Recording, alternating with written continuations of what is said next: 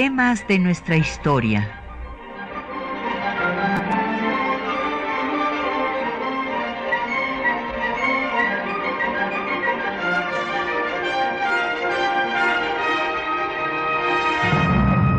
Un espacio que difunde el conocimiento del pasado para comprender nuestro presente. Programa a cargo de la maestra Patricia Galeana.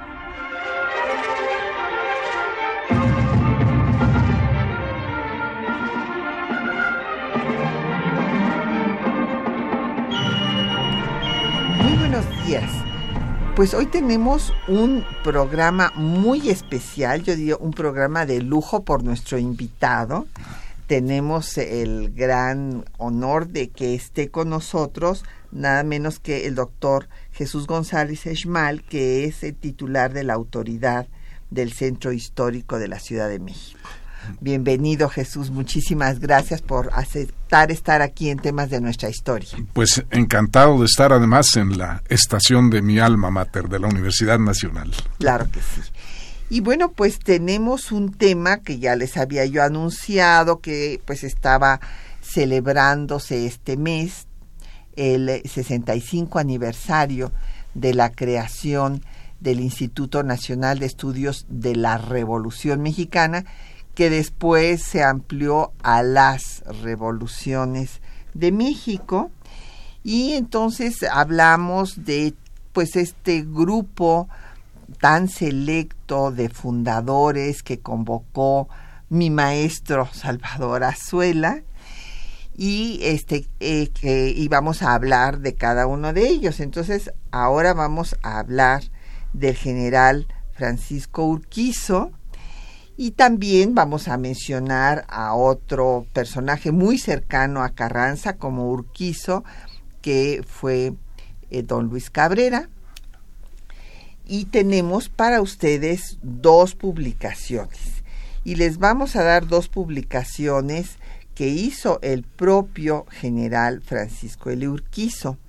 Una que tiene varias ediciones, ya, este, ya no he contado qué tantas, que es Carranza, el hombre, el político, el caudillo, el patriota. Esta es una eh, reimpresión que acabamos de hacer en el Instituto Nacional de Estudios Históricos de las Revoluciones de México, en donde, como eh, pues su título lo dice, él hace la semblanza de Carranza, a quien desde luego eh, pues le tiene una gran admiración y a quien acompañó pues hasta que donde lo mataron en Tlaxcalantongo. Y también tenemos para ustedes otra obra del propio Francisco L. Urquizo, que es México Tlaxcalantongo, que justo pues refiere esta situación trágica de cómo acaba sus días, bueno, acaban con sus días eh, en esta población, pues eh, los miembros de la rebelión de Agua Prieta. Entonces llámenos, tenemos para su, a su disposición, como siempre, para que nos hagan preguntas, comentarios y también para quienes eh, quieren profundizar en el tema y hacer las lecturas que hoy les obsequiamos.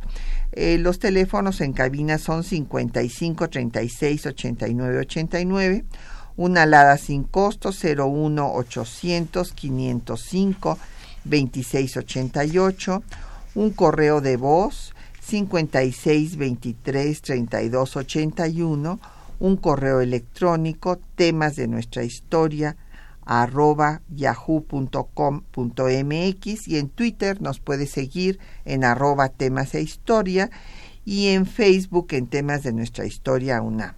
El programa queda en línea durante una semana en el www.radio.unam.mx. Bueno, pues primero quisiera yo comentar con ustedes que el doctor González Esmal es eh, doctor en ciencias jurídicas por la Universidad de las Naciones. Él pues ha sido un gran promotor cultural y eh, pues tiene en su haber una serie de obras muy importantes. Es también miembro, y esto quiero decirlo, de la Fundación Francisco L. Urquizo. Él ahorita nos hablará de la fundación seguramente. Y entre sus obras, pues quiero destacar eh, la Constitución comentada, a la democracia sin violencia y el ejército en la novela de la revolución, que justamente pues el general Urquizo es el novelista del soldado, como se le ha llamado, y, pues hizo una serie de obras en torno a la vida de los soldados en la Revolución Mexicana. El eh, doctor González Sheshmal ha recibido una serie de eh, reconocimientos, entre ellos me gustaría destacar el Premio Nacional de Periodismo, porque nosotros tuvimos el gusto de recibirlo también, Jesús, ah, por este programa de temas de nuestra historia. Espléndido. Y bueno, eh, como ya había dicho, pues es el titular de la autoridad del Centro Histórico de la Ciudad de México, donde ha hecho un excelente labor, pues haciendo todo tipo de actividades culturales. Pues Jesús, vamos a hablar de este personaje que es ciertamente pues muy importante porque es de los fundadores del ejército mexicano, realmente es el que lo reorganiza, más bien lo organiza, porque pues era pues ciudadanos en armas, ¿verdad? Recordemos que en los tratados de Teoloyucan se disolvió el ejército porfirista, huertista, y pues el nuevo ejército se forma a lo largo del proceso revolucionario y bueno, pues don Francisco Urquizo va a ser de los que lo organicen y va eh, pues a referirnos en su obra literaria eh, todo el proceso revolucionario desde la decena trágica porque a él le tocó y eso es lo que yo quisiera destacar para que tú nos digas pues tu perspectiva del personaje al que has estudiado y pues este la fundación en donde me imagino que se eh, recuerda su, su obra, su memoria, pero es un personaje eh, muy interesante cuando uno lo lee y simplemente los títulos me, gustan muchísimo de, toda su obra. Originario de San Pedro de las Colonias, hay que recordar que pues convivió y conoció a Madero desde joven y le admiró muchísimo. Tiene un texto que se llama Viva Madero donde nos refiere cómo todos los jóvenes del pueblo salieron a recibir a Madero cuando regresó de Francia y cómo Madero aprovechó para darles una clase de lo que había sido la Revolución Francesa y lo que era la democracia, etcétera, etcétera, y pues el impacto que causó en los jóvenes, eh, pues sus paisanos de ahí de San Pedro de las Colonias, este personaje que él escribe que nació líder.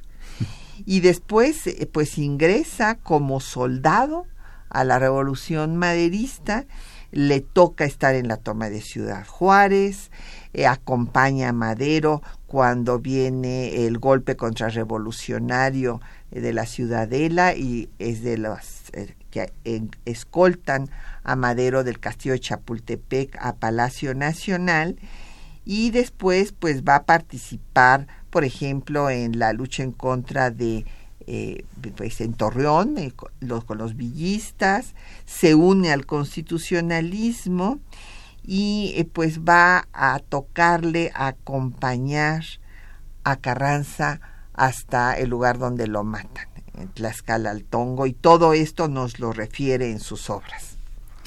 Sí, como no, pues antes que nada, de veras, Patricia, agradecerte mucho tu hospitalidad en este importante programa que, como bien dices tú, ha sido reconocido hasta por, eh, por el Premio Nacional de Periodismo, por la trascendencia, por la importancia, eh, como tú has eh, hecho de esto tu vocación, compartir tus conocimientos, porque finalmente la historia es lo que nos hace comunes a los mexicanos.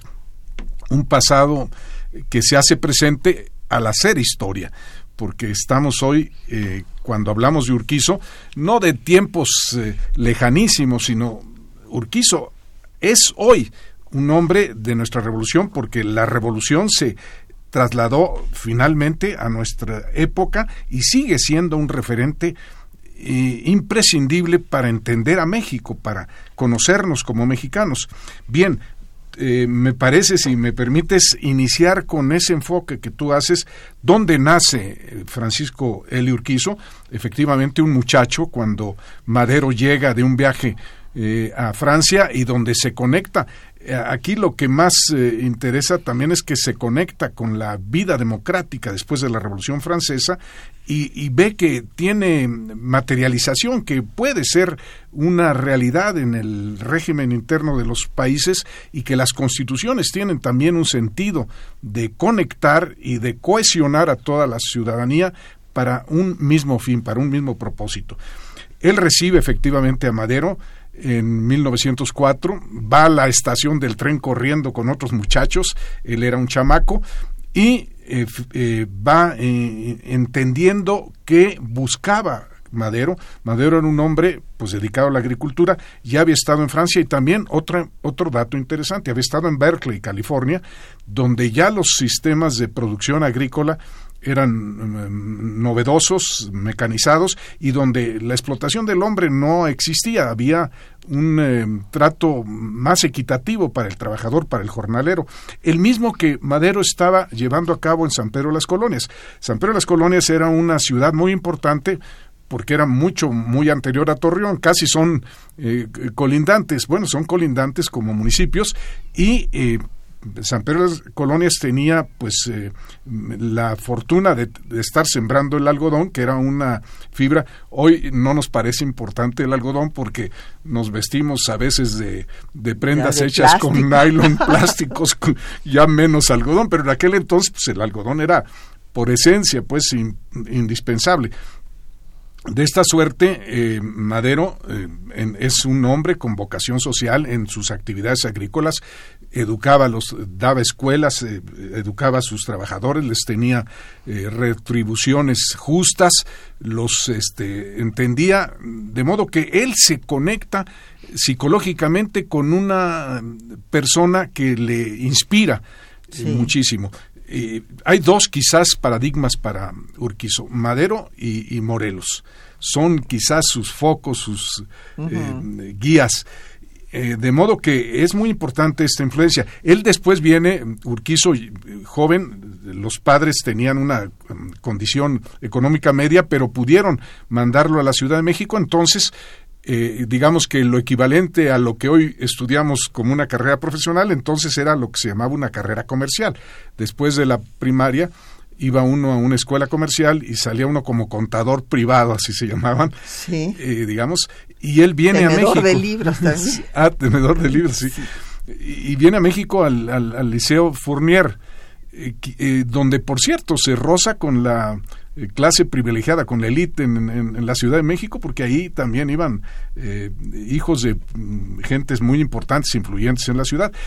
Entonces, él vive esos dos contrastes, un, en su tierra una situación de trabajo, de, de lucha diario para sacar el sustento y la Ciudad de México pues todavía con el porfirismo, con toda la mm, falsedad y la artificialidad de la, de la vida. El afrancesamiento, pero, sí, pero no, no de las ideas democráticas, sino nada más de los lujos. Sí. Y él, él no se deja este, arrastrar por esa vida, regresa a su pueblo y al contrario dice, a mí me, me, me llama más bueno, desde primaria, desde que estaba estudiando primaria, él, mismo revela en alguno de sus libros que le, fascinaban los eh, desfiles del 5 de mayo. Él estaba estudiando en Torreón y cuando se hacían las... Eh, eh, paradas militares. Él se embelezaba, le encantaba, pues era, se sentía muy patriota. Y entonces ese contacto con Madero, Madero, como todos sabemos, en 1908, ahí en San Pedro de las Colonias, eh, escribe la, la, obra cumbre, la, su obra didáctica, la sucesión presidencial. Eh, por otro lado, es, es, importante que también Madero hace sus primeras experiencias democráticas en su municipio, porque un partido eh, democrático postula a uno de los eh, sanpetrinos, como se llaman los de San Pedro de las Colonias, y, este, y trata de ganar una, una elección municipal en 1904. Y, y bueno, el centralismo de, Porfirio Díaz impide la, legalidad en las elecciones y un hombre del, del, pueblo no puede llegar a gobernarse, a gobernar el municipio y suplantado por otro impuesto desde el centro, curiosamente, y con un gobernador que se apidaba Galán entonces en Garza Galán. Garza Galán. Todavía en 1907 Madero vuelve a intentarlo para la gobernatura, ah, también un, un, candidato independiente para la gobernatura del gobierno de Coahuila, y también es objeto de un fraude electoral, y es cuando ya Madero, pues yo creo que llega a la convicción de que hay que hacer un movimiento nacional porque las cosas con el porfirismo no van a avanzar. Sí, que lo que él quiso, que esta idea realmente muy, muy noble que, que pinta de cuerpo entero a Madero, ¿no? hacer una transición pacífica hacia una democracia, o sea, con, con su libro. Esto es lo que quería hacer. Pero bueno, cuando Porfirio acaba metiéndolo a la cárcel, pues llama a las armas, ¿verdad? No, no le dejó otra alternativa, aunque él era pacifista por naturaleza. Por naturaleza, sí. Pues vamos a hacer una pausa para escuchar precisamente el corrido de San Pedro de las Colonias. Eh, es una composición eh, de Boy Collazo con la rondilla de San Pedro. Magnífico.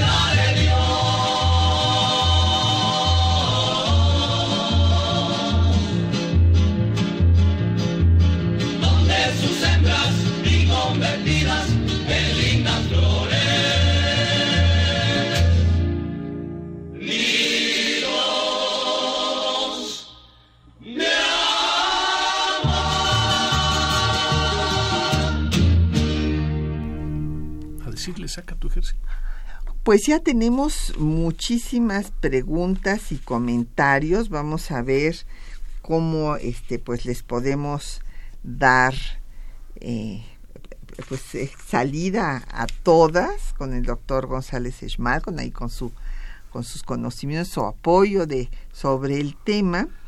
Eh, pero pues hay de, de todo, del proceso revolucionario, en fin, de diferentes eh, temas hasta los temas actuales. Entonces, pues vamos, en orden, voy a, ya los ordené cronológicamente. A ver, doña Lourdes Muñoz Flores de la Benito Juárez dice que si pudiéramos dar más datos sobre el asesinato de Madero. Sí, doña Lourdes, le hemos dedicado programas específicos a este tema, que es un tema pues central.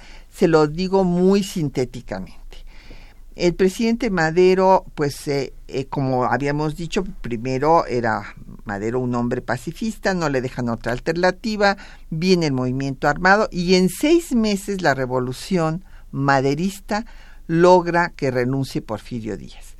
Pero hay un tema que es criticado por Luis Cabrera precisamente, que es la firma de los tratados de Ciudad Juárez en donde Madero, en este afán conciliador que él tenía, acepta negociar con los porfiristas y que se vaya don Porfirio muy a gusto a, París, pero queda toda la estructura, ejército y todo lo demás. Entonces, pues hay un periodo, un interregno, porque se van a volver a llamar a elecciones y tal, y queda León de la Barra, que era porfirista, muy conservador además, y en ese periodo viene un desgaste terrible para la figura de Madero, lo hacen polvo en la prensa, porque claro era la prensa porfirista, acostumbrada a estar pagada por la dictadura, y cuando llega el presidente Madero a tomar posesión, pues ya está muy debilitado y eh, pues eh, no puede consolidar a su gobierno no solamente porque pues la estructura porfirista no se lo permite y va a acabar con él encabezando la contrarrevolución sino también porque hay grupos de revolucionarios como son los zapatistas que se creen traicionados por Madero y se le levantan en armas cuando tenía una semana de haber tomado posesión en una mención que me parece absolutamente injusta hacia Madero, de los zapatistas, lo ponen peor que a Porfirio Díaz, lo cual, bueno, verdaderamente es injusto. Absolutamente de acuerdo. Y entonces, pues eh, triunfa finalmente la contrarrevolución. Los exporfiristas, pues primero Bernardo Reyes también se, se levantó, Félix Díaz, el sobrino de don Porfirio y los gentes del ejército como Mondragón, en fin, se van a aliar, tratan de tomar, es muy largo aquí y, nos llevaría mucho tiempo, pero el hecho es que finalmente eh, Huerta ocupa la jefatura del ejército porque queda herido Lauro del Villar, que sí le era leal a Madero, y pues Huerta ya estaba en eh, tratos, era totalmente afín a los porfiristas contrarrevolucionarios que se habían levantado y que estaban en la ciudadela, como se lo hace ver su hermano Gustavo. Le dice, va y lo denuncia y entonces Huerta le dice que le dé 24 horas para demostrar su lealtad y Madero todavía con esa buena fe se los da y en esas 24 horas Huerta lo manda a apresar y después le aplican la ley fuga atrás de Lecumberri. Bueno, en, mérito al general Urquizo, hay que, hay que decir que un poco se lo advirtió también al presidente Madero. Él, él era eh, parte de su escolta eh, este, y lo acompañaba diariamente del Palacio Nacional al castillo de Chapultepec, donde eh, residía el presidente. Y en, en dos ocasiones tuvo oportunidad de charlar con él y le dijo, eh, porque la, el lugar, el cuartel del, de la escorta estaba en la ciudadela, justamente. Entonces, el de los pocos maderistas, porque todos los del ejército eh, porfirista eh, hacían mayoría, estaba precisamente el general Urquizo, que entonces era capitán, y le advirtió al presidente, eh, presidente, se está fraguando una, eh, hay una conspiración contra usted, déjeme ir a Torreón a traer a las fuerzas revolucionarias auténticas para reforzar nuestra, nuestra posición aquí porque sí la siento debilitada. El presidente Madero, como bien dices tú, pues con esa, ese sueño de que por su propia bondad iba a generar una respuesta limpia de parte de sus adversarios, no lo logró, se frustró y finalmente lo asesinaron. Así es. Don Efred Martínez de la Gustavo Madero nos pregunta por los tratados de Teoloyucan, que qué decían. Bueno, don Efraín, precisamente los tratados de Teoloyucan ya son en la segunda, de, la segunda etapa de la Revolución Mexicana, o sea, después de que viene el asesinato del presidente Madero y el vicepresidente Pino Suárez, eh, pues se hace ahí un, una faramaya legalista para hacerse del poder Huerta y es el gobernador de Coahuila, don Venustiano Carranza, el que desconoce semejante farsa y el Congreso de Coahuila lo faculta para formar un ejército que es el nuevo ejército mexicano, pues la, el origen del ejército mexicano.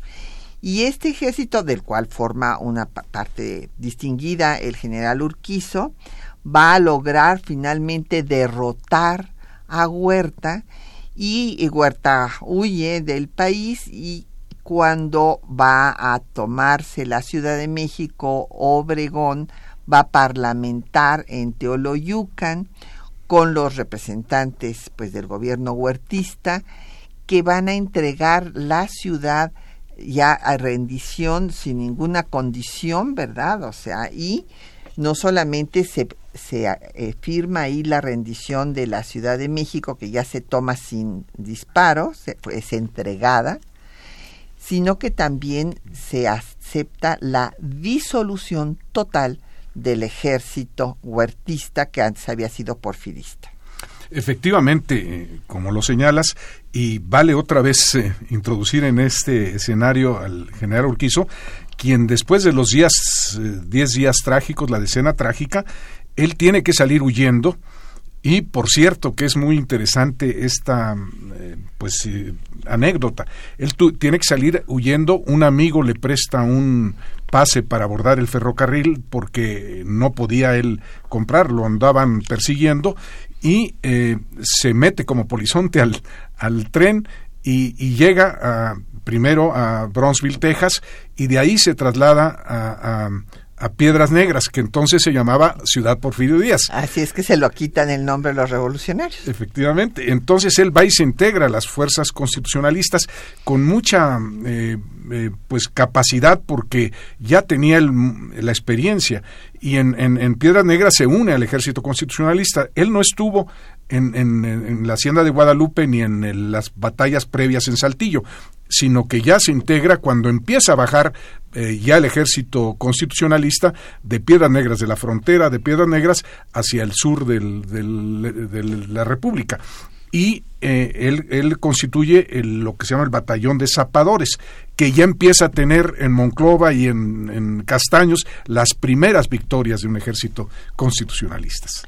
Y bueno, pues eh, don Arturo Sandoval Rodríguez del Álvaro Obregón pregunta que hasta qué punto se puede pensar que Álvaro Obregón estuvo involucrado en el asesinato de Venustiano Carranza. Bueno, era una guerra.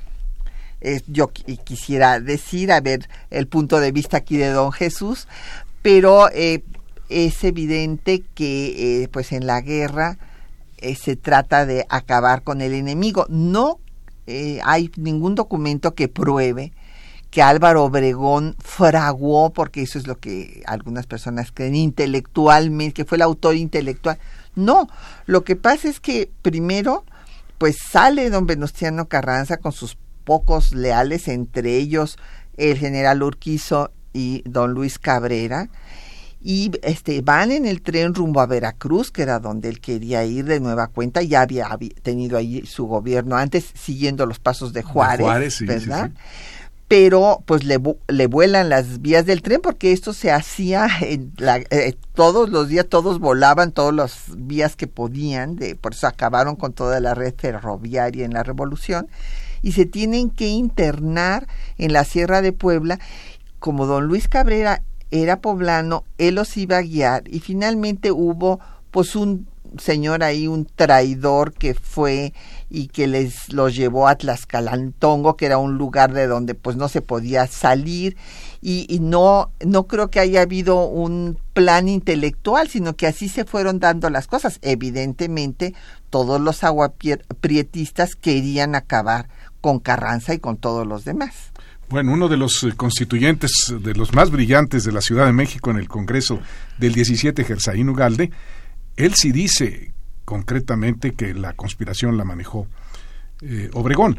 Y el general Murguía, eh, finalmente, eh, también, pues, justamente se insubordina contra el gobierno de Obregón, bueno, ya con, contra el gobierno de, de Agua Prieta, con Adolfo de la Huerta, porque siente él que su que quien pues motivó y motivó instigó todo esto fue Obregón del asesinato del presidente Carranza. Pero como bien dices tú pues este es un tema todavía pues sí no, hay no hay documentos no pero es evidente que sí Obregón quería acabar con Carranza eso no cabe la menor duda. Pero de ahí a que haya planeado que lo llevaran a Tlaxcaltongo y todas estas cosas pues no creo que no había ni, ni comunicación para que llegara hasta allá este todo esto, ¿no? Pero lo que es cierto es que había habido una rivalidad entre Obregón y Carranza desde tiempo atrás y que, que, Obregón consideraba que si él había ganado la revolución con las armas en la mano, también quería tener el poder. Y la mayor parte del ejército revolucionario se fue con Obregón, estaba con Obregón y dejaron solo a Carranza.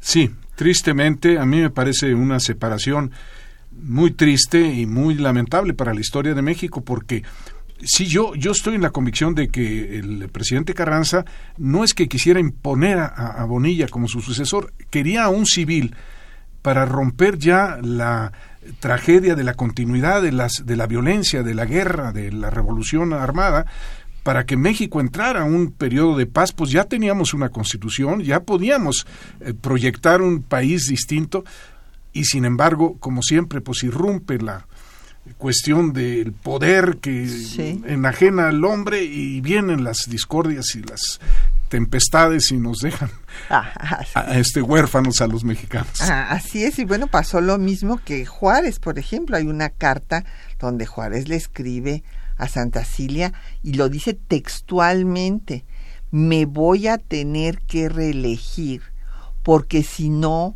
Porfirio Díaz le gana a Sebastián Lerdo de Tejada. ¿Por qué? Porque Porfirio Díaz era el que había tenido las armas en la mano y Sebastián Lerdo de Tejada era un civil.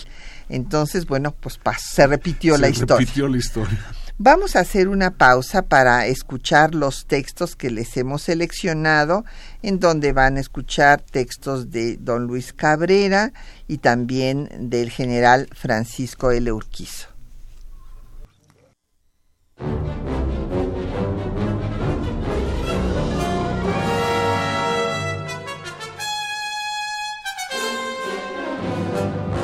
El abogado poblano Luis Cabrera fue uno de los más importantes ideólogos de la Revolución Constitucionalista y principal asesor de Venustiano Carranza. Fue uno de los más importantes conocedores de la problemática del campo mexicano redactó la Ley Agraria del 6 de enero de 1916, que sentó las bases del artículo 27 constitucional. En 1917 fue secretario de Hacienda del Gobierno Constitucional de Carranza y diputado de la 27 legislatura. Fue de los pocos colaboradores de Carranza que se mantuvo fiel hasta el final.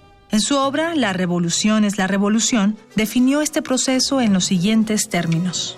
Las revoluciones tienen dos funciones y dos etapas perfectamente definidas. La etapa destructiva, o propiamente revolucionaria, y la etapa reconstructiva.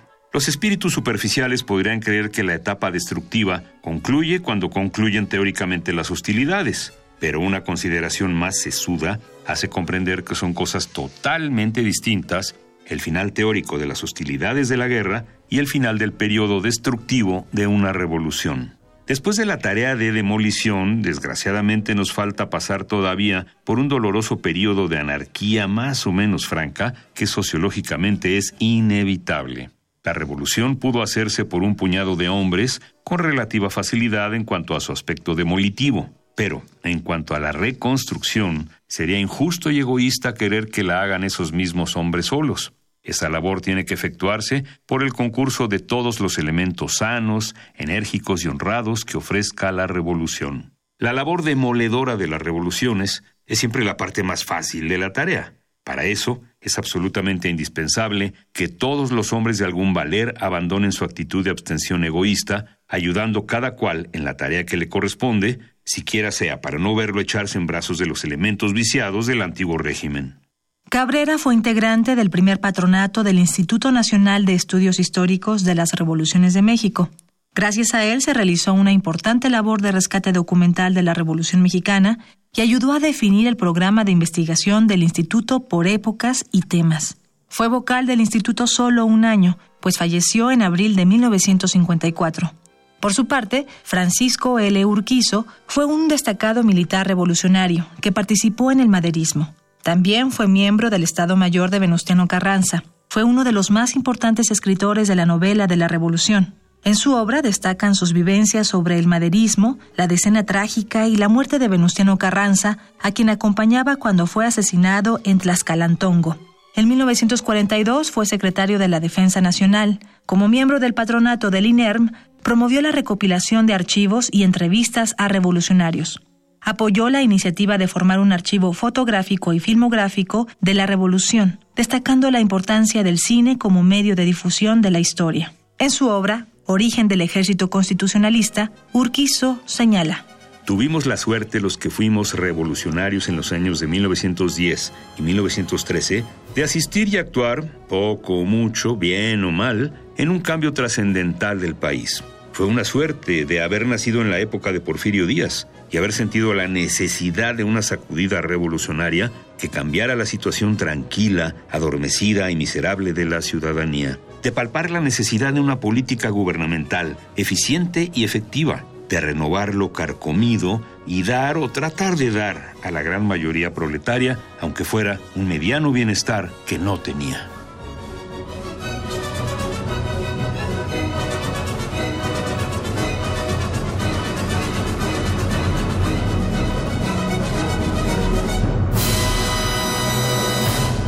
Bueno, pues ahí tienen ustedes, escucharon pues la idea de eh, don Luis Cabrera, que fuera pues quien redactó la ley agraria, antecedente del artículo 27 constitucional, y cómo pues defendió eh, pues esta necesidad de un cambio para el campo desde la 26 legislatura, luego cómo apoyó la política de Carranza ya en, la 27 y en, eh, su célebre eh, artículo que después convirtió en libro La revolución es la revolución, pues nos habla de cómo eh, las revoluciones tienen la etapa destructiva, luego un periodo de anarquía y luego la etapa constructiva.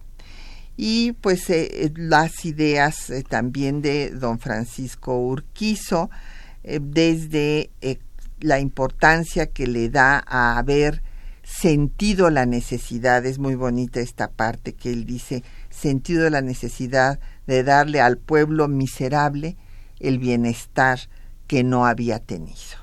¿No? Esa fue la lo que lo movió a irse a la revolución. Efectivamente, eso lo sacudió. El general Urquizo, sobre todo, tenía muy clara esa convicción, es decir, que la revolución era para los desposeídos, para los eh, de menores oportunidades en la vida y que la revolución iba a tener ese fin, que las oportunidades no tuvieran distinciones, que para todos los mexicanos las hubiere eh, de manera de educarse, prosperar. En educación, por ejemplo, tanto al interior del ejército como hacia afuera, Urquizo es un apóstol.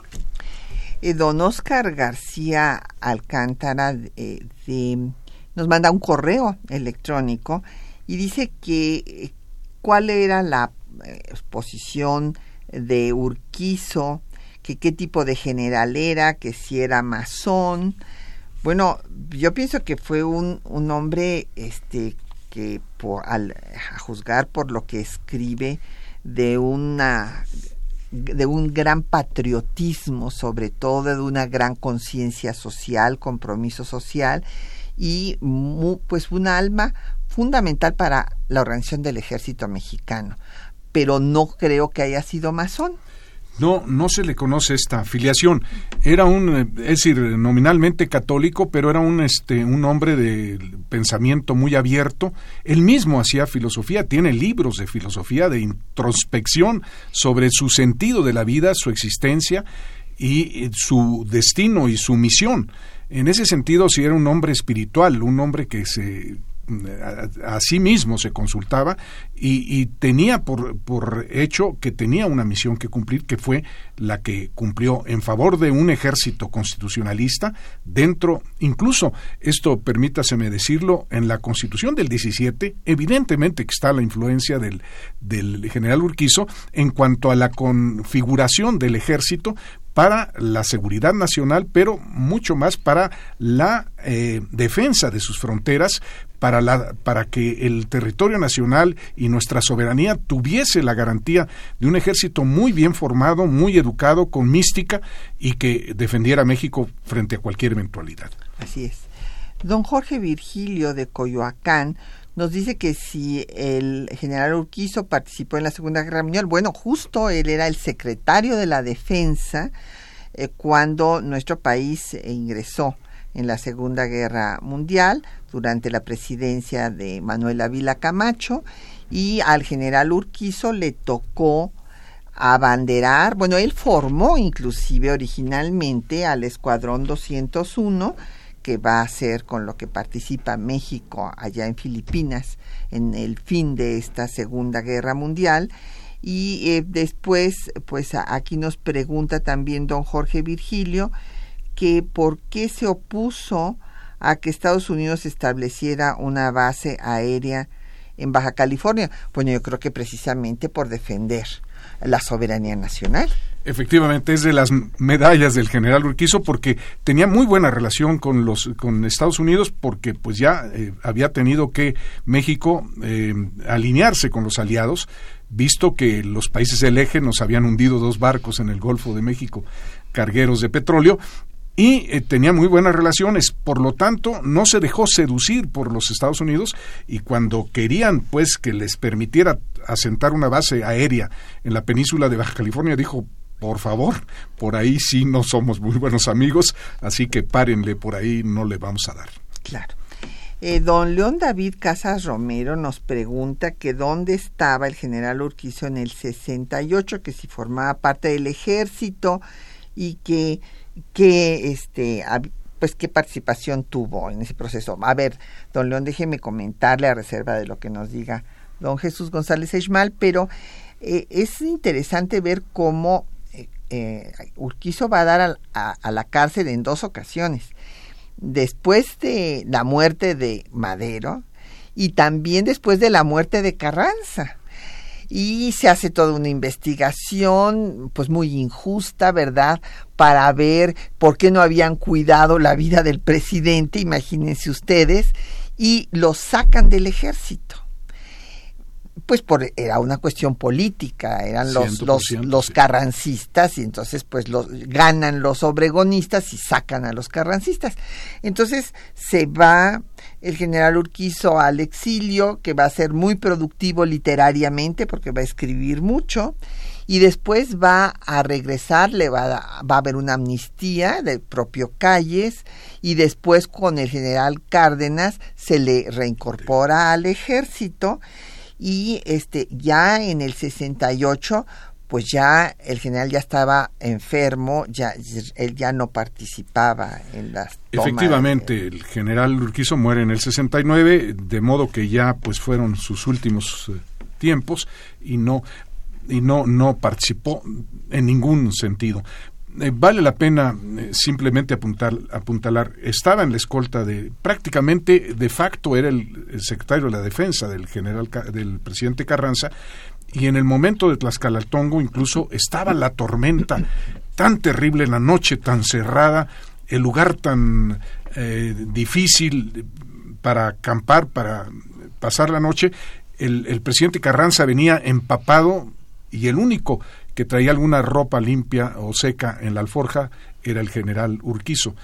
Por eso, en la camisa donde recibe los tiros el general, el presidente Carranza, es la camisa del general Urquizo.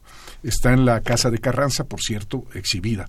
Eh, él eh, era tan cercano, tan eh, pues querido por el, el, presidente Carranza y tan leal a él que por eso ocurrió esa, ese préstamo de prendas. Así es. Bueno, ya con esto se, se respondió a doña Josefina Cruz, que quería saber de Whisky Lucan en qué año había muerto. El general Urquizo murió en el 69. Y pues vamos a hacer otra pausa para escuchar eh, el adiós del soldado, eh, porque, bueno, él escribió muchos textos es, eh, con títulos magníficos como Soy soldado de Levita, de esos de caballería, y bueno, su obra más conocida y que pues se gusta. Yo creo que no hay casi ningún mexicano que no la deba leer o que no la haya leído. Hay que, decirlo, la mejor novela de la revolución. Tropa vieja. Entonces vamos a escuchar a Amparo Ochoa interpretando El adiós del soldado del disco Corridos y canciones de la Revolución Mexicana.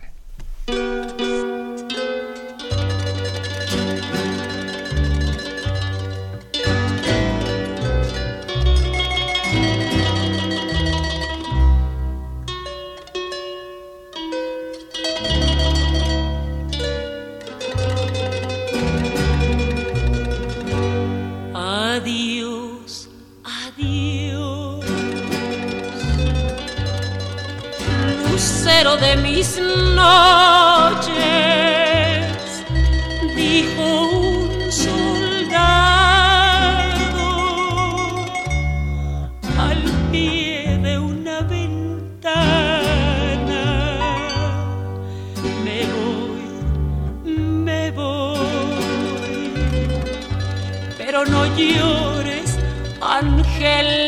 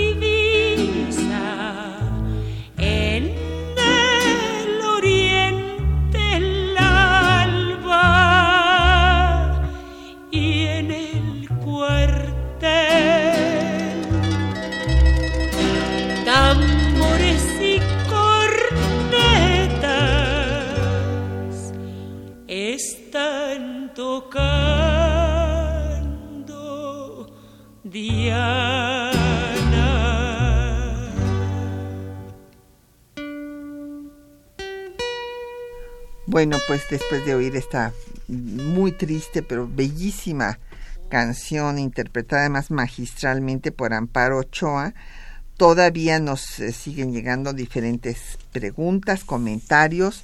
Doña Elizabeth Solórzano Bisuet de Catepec eh, quiere saber otra vez el autor y la fecha del corrido de San Pedro de las colonias. Mire usted, eh, doña Elizabeth, el autor eh, se llama Bonifacio, pero le dicen Boni Collazo, Collazo Rodríguez, y fue compuesta en 1952, y pues que a partir de entonces se, se popularizó. Y también nos pregunta sobre el general Urquizo y dice que su padre, Francisco Urquizo, era socio en negocios agropecuarios de la familia Madero y que cómo pueden contactar al doctor González Esmal. Pues a ver, le, pedimos a él que nos haga favor de, aclarar si había esta relación de negocios o de familia. No, de, negocios no había relación, sí había relación lejana de familia. Por el lado de la madre del general Urquizo, el, su segundo apellido es Benavides y efectivamente tenía relación con la familia Madero pero eh, era ya lejana y no tenían eh, negocios en, en, común. Claro, era un, un, municipio, un pueblo pequeño, eh, los, la actividad fundamental era la agricultura y la, eh, sobre todo el cultivo del algodón. En ese sentido, sí se asociaban en cooperativas los agricultores para eh, generar eh, las despepitadoras y empacar el algodón e incluso buscar los consumidores. había una fábrica de textil muy importante, La Estrella, en Parras, Coahuila, que es el lugar más próximo, Santa María de las Parras, y seguramente tenían en ese sentido, sí, como un envío a un a un consumidor, a una fábrica textil como la de Parras.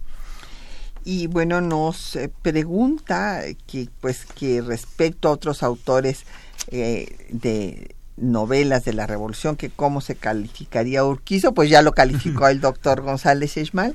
De hecho, sí, yo creo que es pues eh, el más popular, ¿verdad? Pues, escribe en forma tan amena, ¿no? Sí, tan sabrosa. Sí, bueno, claro, hay, hay excelentes. Hay muy buenos, sí. Afortunadamente, pero el que, digamos lo que, el, el que trae la revolución adentro, el que la siente, el que la vive desde la infancia, hasta su último cargo como secretario de la Defensa Nacional, donde representa a México, es el general Urquizo. Por lo tanto, su eh, verterla, plasmarla en la letra eh, eh, con, con, un lenguaje claro, pero además correcto, ciertamente con valor literario, valor artístico, pero también con valor profundamente de contenido histórico. María del Rosario Velázquez, de la Gustavo Amadero, dice que si hay un monumento a Luis Cabrera, bueno, lo que sabemos es que hay una plaza que está en la calle de Orizaba entre Guanajuato y Zacatecas, en la colonia Roma, que lleva su nombre, y también una, una calle. Una calle muy importante en, el sur de la ciudad, sí. donde está la Comisión de Derechos Humanos Nacional de Derechos Exactamente. Humanos. y no no recuerdo si hay ahí una escultura. Yo creo haber visto una escultura, en, hay una pequeña glorieta en el trayecto. Muy bien. Eh, don Jorge Morán Guzmán, de la Gustavo Amadero, dice que eh, cómo es la realidad de, de del quehacer del ejército mexicano en su relación con el pueblo y el gobierno y qué podemos esperar en el nuevo próximo gobierno. Bueno, lo que sabemos es que el Estado Mayor presidencial va a pasar a, formar parte de, bueno, de hecho siempre ha formado parte, lo que pasa es que tenía una función diferente, ¿no? Sí, es importante señalar aquí el, el, eh, la aportación del general Urquizo eh, pues en la academia militar, en los supremos poderes, él, él no tenía un Estado Mayor, pero sí tenía supremos poderes que estaban muy cercanos al comandante que por la Constitución es el jefe supremo del, ejército y que siempre su, su labor eh, se señala que incluso él influye en la eh,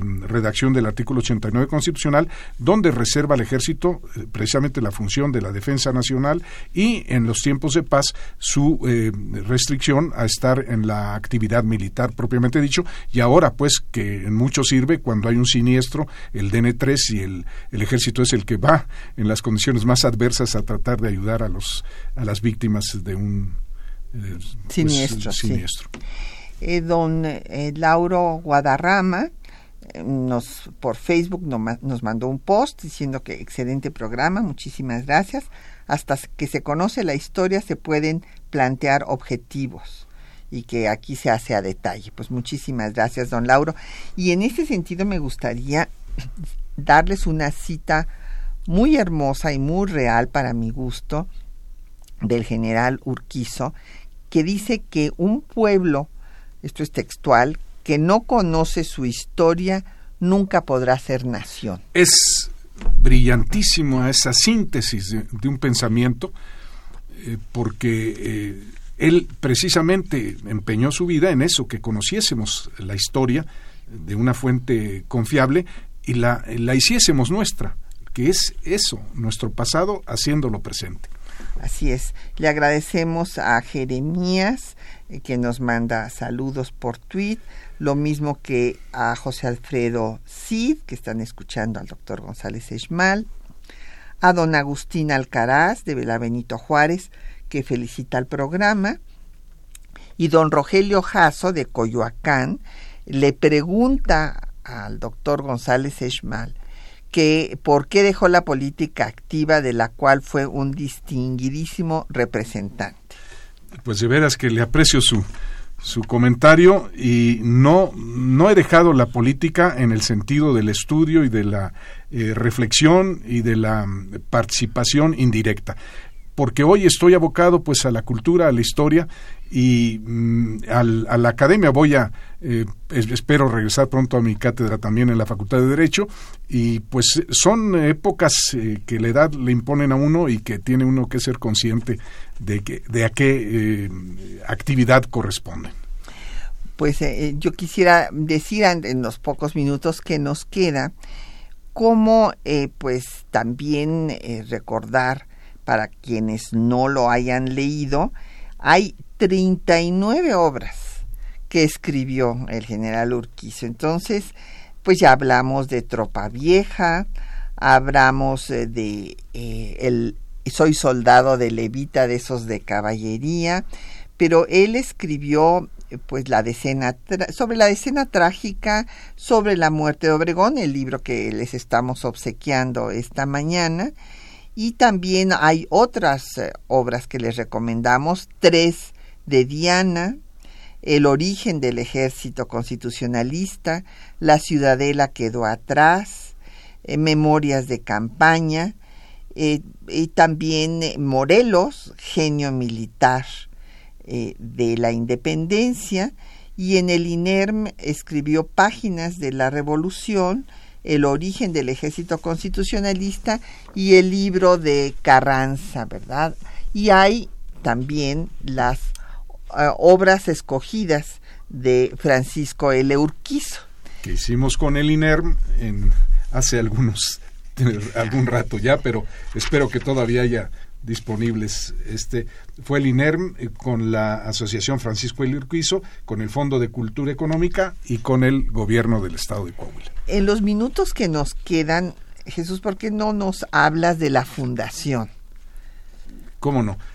Sí, la, la fundación pues se crea a partir de una iniciativa de la familia Urquizo para eh, pues preservar el legado en realidad que nos ha dejado el general eh, que tiene esa doble vertiente muy importante que ninguna de las dos domina. Eh, Lozano, Javier Lozano, de, el historiador de Coahuila, lo, la sintetiza entre la pluma y la espada.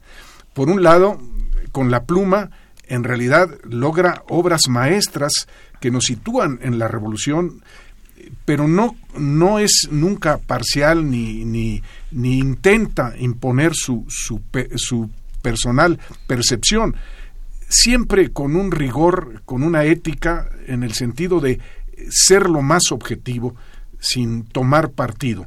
Y claro, lo que sí es muy cierto y su ejemplo es la lealtad.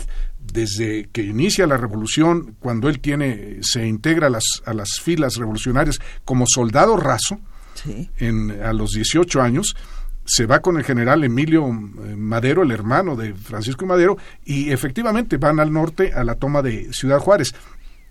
Pero este, después sigue los ascensos con todo rigor haciendo méritos y tomando eh, su vocación militar con estricto sentido hasta llegar a ser el secretario de la Defensa Nacional en un momento tan crucial y difícil para México como fue la Segunda Guerra, que, toma, eh, que el general Ávila Camacho tomó una decisión por los hechos ocurridos entonces y que finalmente acertamos porque luchamos contra lo que hubiera podido ser una eh, fatalidad que los países del eje triunfaran. De modo que él en este aspecto militar es muy coherente, muy claro y sistemático en su desarrollo. Y en el lado literario, histórico, eh, pues nos eh, deja realmente una herencia de riqueza que hay que abordarla, que hay que consultarla. El libro este de obras escogidas, porque además es no es solo un género eh, histórico o literario eh, que siempre hace hace combinaciones muy acertadas, también tiene, por ejemplo, él hizo muchos programas de radio para el, para el público en general y para las para el ejército para que se fuesen eh, em, empapando de su propia misión, de su propio eh, eh, servicio a México y, cultivó al, ejército y lo hizo pues mucho más maduro y consciente de sí mismo. Pues ha sido un privilegio tener al doctor Jesús González Esmal en temas de nuestra historia. Muchas gracias. Gracias, maestra, eres muy gentil. Y le agradecemos también el apoyo que nos hacen nuestros compañeros para que este programa llegue a ustedes. Juan Stack y María Sandoval en la lectura de los textos, en el control de audio Socorro Montes, en la producción Quetzalín Becerril, en los teléfonos Erlinda Franco, con el apoyo de Felipe Guerra, y Patricia Galeana se despide de ustedes hasta dentro de ocho días.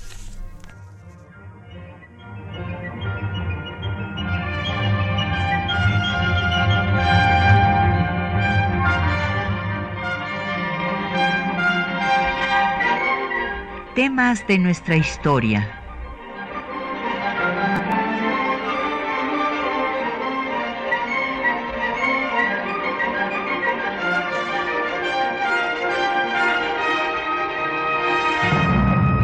Un espacio que difunde el conocimiento del pasado para comprender nuestro presente. Programa a cargo de la maestra Patricia Galeana.